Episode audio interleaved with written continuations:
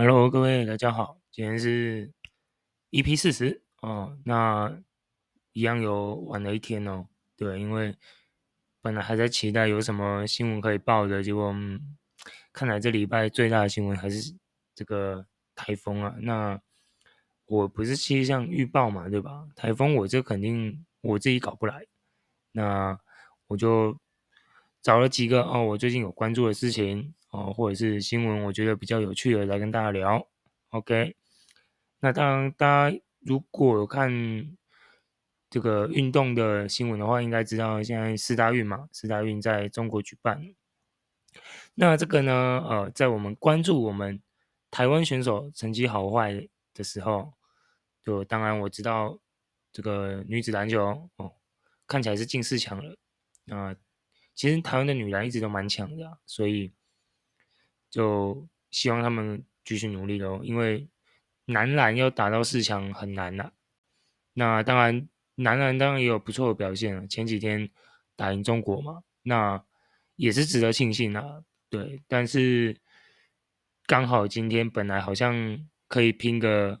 第九名，史上最好的名次哦，但很可惜还是输了，输给波兰，输三分啊。那也。不能怪他们，因为毕竟波兰本来他们的世界排名就比台湾的男篮这个排名还前面哦，所以，嗯，就这个我觉得输三分，而且是输在绝杀，嗯，绝杀的一球上面，我觉得这个才叫虽败犹荣啊，就是你可以很明显感觉到，就是哦，没有再像前几场什么对立陶宛啊，还是哪哪一些队伍被虐爆这样。反而打的是有来有往，我觉得虽然这个成绩跟女篮相比，这个落差还是有，就排名上还是差蛮多的。可是毕竟我觉得男子的竞争队伍还是比较多啦，所以也不怪他们。但至少跟这些国外的这些欧洲球队啊，就本来我们就一定会输的球队，打得有来有往，我觉得已经算。还不错了啦，真的还不错了。OK，那为什么会聊这个呢？呃，四大运我们我刚刚讲了篮球这个，这个是我当然在看的嘛。但是我就偏偏看着看着这个篮球，忽然看到一个，今天我看到一个这个他们比赛一百公尺嘛，四大运的这个百米啊，跑出了一个索马利亚的女选手，她跑出了一个创纪录的。一百公尺史上最慢的成绩，我是被这个东西哦吸引到的。我想说奇怪，四大运不是大家都很认真比赛，怎么会有这种？干这个你确定他不是他不是来贴卡的吗？这不又不是打麻将啊，是凑人数吧？而且他还是来自这个我们众所众所周知的这个非洲国家，因为非洲大部分。因为非洲很大嘛，那他们那边大部分出来的选手短跑都很强，哪怕不止短跑，哦一可能是两百三、两百四百的都跑蛮快，结果竟然有一个来自非洲哈、哦、索马利亚的选手跑出二十一秒八一，二十一秒八一什么概念？你们知道吗？这可能只比我们一般人小碎步。可能是还差不多这个速度哦，你你一个就是你你们懂那个概念吗？就是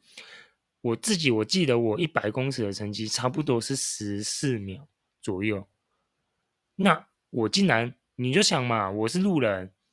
虽然我是男的，但是我一百公尺可以跑十四秒啊，他跑二十一秒，而且是四大运呢，就是你会觉得那个落差很大，你知道吗？就是二十一秒。结果我看了一下那个成绩啊，他比他他比倒数的还要慢，而且慢的成绩还差了八秒左右。你比第二，你比倒数第二慢的人慢八秒，那什么概念？一百公尺大部分那个差距就很近嘛，我差个零点几零点几，差一秒已经是非常输很多了，何况你是八秒。而且还是跟倒数的比数八秒，那跟第一名的当然就没得比啊，对吧？你跟第一跟第一名的比，那个看起来一比都已经差了十快十秒了，就我是不知道啊。结果我看了一下新闻，发现哦，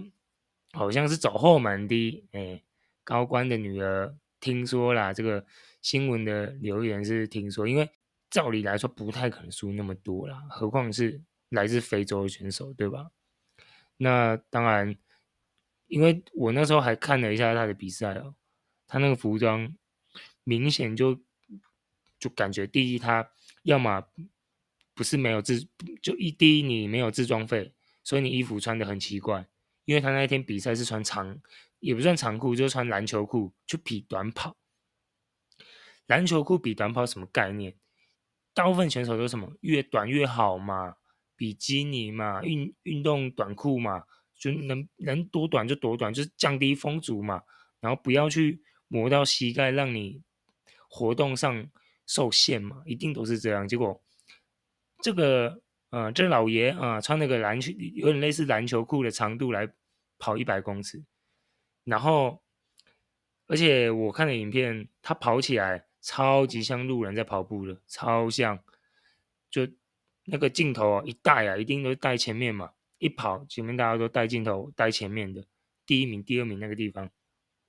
那个完全看不到车尾灯啊。这个等大家全部都庆祝完、嗨完了，转头才发现，诶，他小碎步跑回来，刚好过终点。就你看完，你会觉得这真的是在闹的。那当然，这个关于这个索马利亚他们怎么派选手，这个我们不得而知啊，因为他超级不像来比赛的。这个女生胖胖肉肉的，你短跑也不是没有歧视胖子哦，哎，没有歧视胖子，就短跑你一定是。身体人本身的载体一定是越轻量化越好，对吧？你你每个掀开那腹肌那么好几块，对吧？一定是瘦嘛，速度敏捷性才有嘛。那他这个身材，你们可以去看啊，这个他网上那个影片，就你你会跟我一样不知一笑，对，就挺不错，也不错，挺挺好的，我觉得也不错。有一些就除了这种激情的运动比赛，还来了个这个一点趣味性，我想也是造福观众啦，好不好？OK，那再来我们来聊，因为最近新闻大部分都聊台风嘛，可是我觉得台风就刚我开头讲了，就我不是气象专家，我聊不了，所以我们来聊，就是我看到一起这个南韩的这个随机杀人。也是随机砍人啊，没有到杀人。对，目前看起来是砍伤的啦，没有人挂掉。就据南韩报道哦，在他们的地铁站哦的这个广场，就应该是百货公司里面了哦，就是有一个路人随机随机砍人了。这个路人呢，哦，他从百货公司里面，百货公司里，哎，百货公司里面怎么讲怪怪的？对啊，就进去里面哦，随机砍人，那基本上见人就砍，对，见人就砍，而且他这个狠狠地，嗯，从里面砍到外面，就是反正就是持刀乱砍啊，就是有点像乱挥啊，冲冲冲过去就开始乱挥这样。那你们想哦，就是百货公司其实你没得躲，你一定是往广场外面躲。啊，这个我觉得他这个人应该是随机砍的，他就是可能锁定一个目标，好，我就是要砍你。这个你你你这个人，哦，锁定了，冲过去砍，也可能有砍伤，然后再换下一个砍。啊，下一个如果看到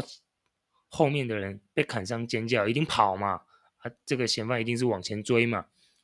那就追着往出去砍了，就从里面这个百货公司里面砍到外面行人道那边哦，那。目前看起来是有人死掉，一个人死，诶，目前他们写是写一个人死亡了，对，那有可能十三个人受伤这样，那当中有一些比较受伤比较严重的女性哦，是直接被腹部刺伤，那我觉得腹部刺伤这个当下要救要很快啊，不然你说，嗯，要隔几分钟，可能有时候那种。如果你是内脏类的，就是受伤，那个血流不止，那个很难救啊。如果当下没有瞬间马上止住的话，那为什么我会谈南韩随机这件事情？当然，可能有一些，因为它是今天的发生，可能有一些数字上，他们可能后续会做更新，可能到底有几个人死，或者是几个人受伤。但我目前看到的是一个人死，十三个人受伤。那我讲这个只是要告诉大家，上应该是前两天、两三天，我们台湾其实也有发生这个。随机砍人嘛，就是在台北信义这个地方嘛，有遇到随机砍人嘛。那这个随机砍人是台湾这个事件哦，跟韩国又不一样。台湾这个是有一个五十二岁的男生喝醉了哦，然后他就莫名其妙走到马路上，然后见车就砍，见车就砍我。那我当然也看了影片了，我觉得台湾的这一个哦，嗯。